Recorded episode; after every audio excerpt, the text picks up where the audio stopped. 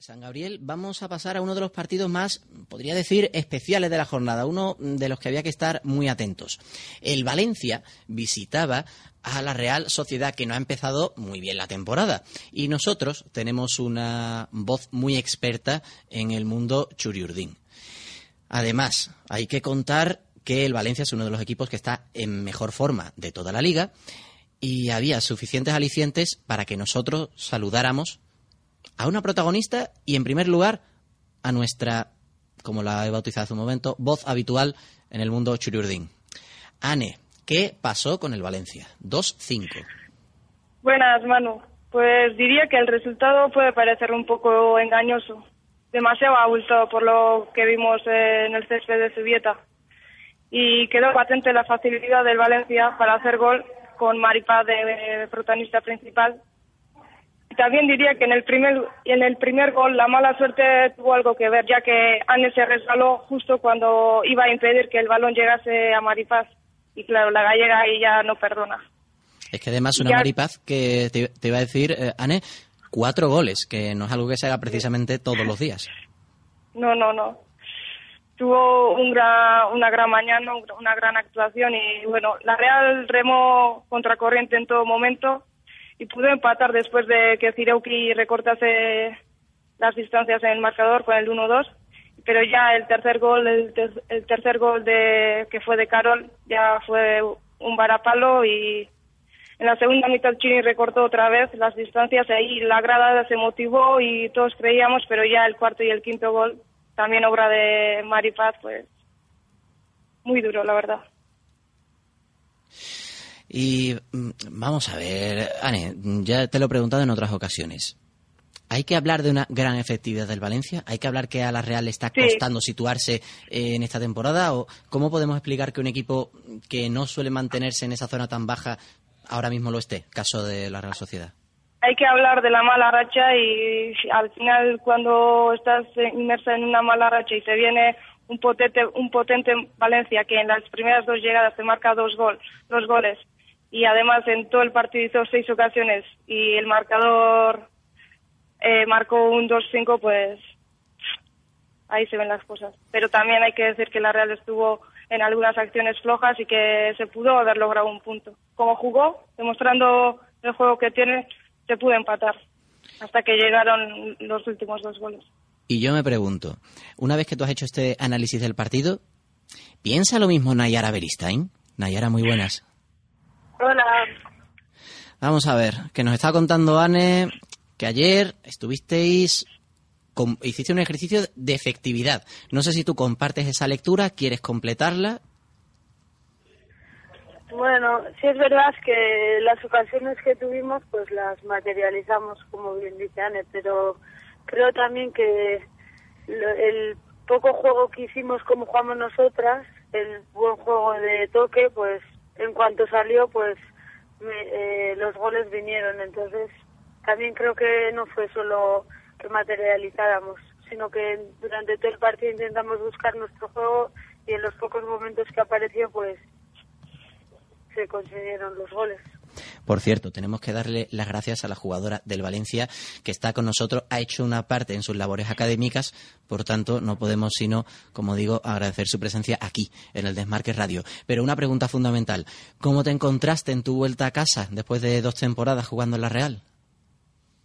Algo extraño, pero bonito. La verdad es que me apetecía volver y verles, saber cómo estaban. Y nada, una cosa estuvo muy bien, la verdad. Lo único del resultado que me da pena por ellas, pero, pero todo bien. ¿No te confundiste de vestuario al entrar a las instalaciones? No, no, no, no. Podría haberme pasado, pero no fue así.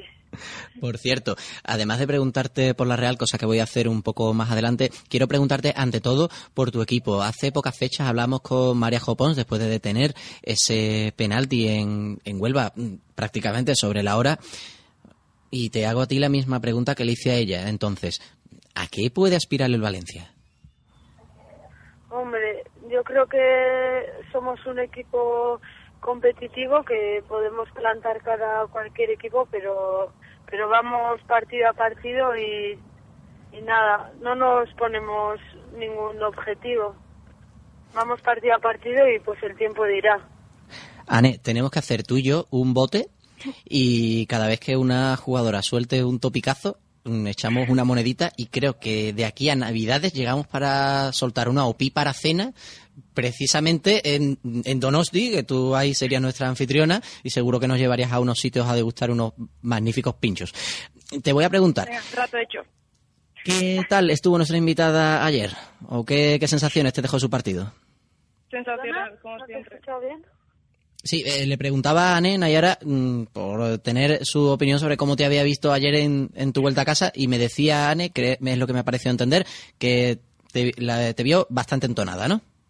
Sí, sensacional. Y también, también nos dio un poco de rabia. También se le podía haber gastado las pilas un poco. Además, claro, en este caso, Ane conoce muy bien a Nayara, la ha seguido estas dos temporadas que ha estado en la, en la Real Sociedad.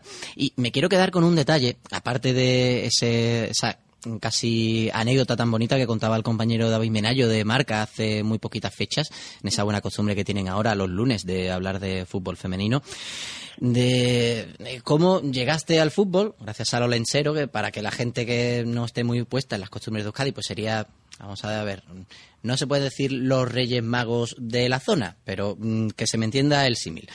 Y ese personaje fue el que le permitió que nuestra hoy invitada jugara al fútbol, pero es que ya no solo eso, sino que ella fue la primera que se marchó del Athletic a la Real Sociedad. Además decía que el proyecto de la Real Sociedad le atraía más en ese momento y ahora se ha ido a un proyecto que parece muy ambicioso, el del Valencia, en el que ella nos dice que no se pone límites, pero yo te quiero preguntar cómo te estás encontrando en una ciudad y en un entorno mm, que no tiene nada que ver con el que habías vivido hasta ahora. La verdad es que estoy encontrándome a gusto en el equipo y eso las compañeras nos han acogido a todas las nuevas genial y yo ahora no vivo, o sea, vivo en Castellón y tengo 40 minutos para ir a entrenar y la verdad es que estoy encantada. Estudio en Castellón y luego marcho a Valencia para entrenar. Oye, pues en esos 40 minutitos de, de desplazamiento ya casi que hay que preguntar. ¿Libro, mm, MP3, de qué, de qué tiras? ¿O de apuntes? Como voy yo conduciendo, Ah, no vaya. puedo leer.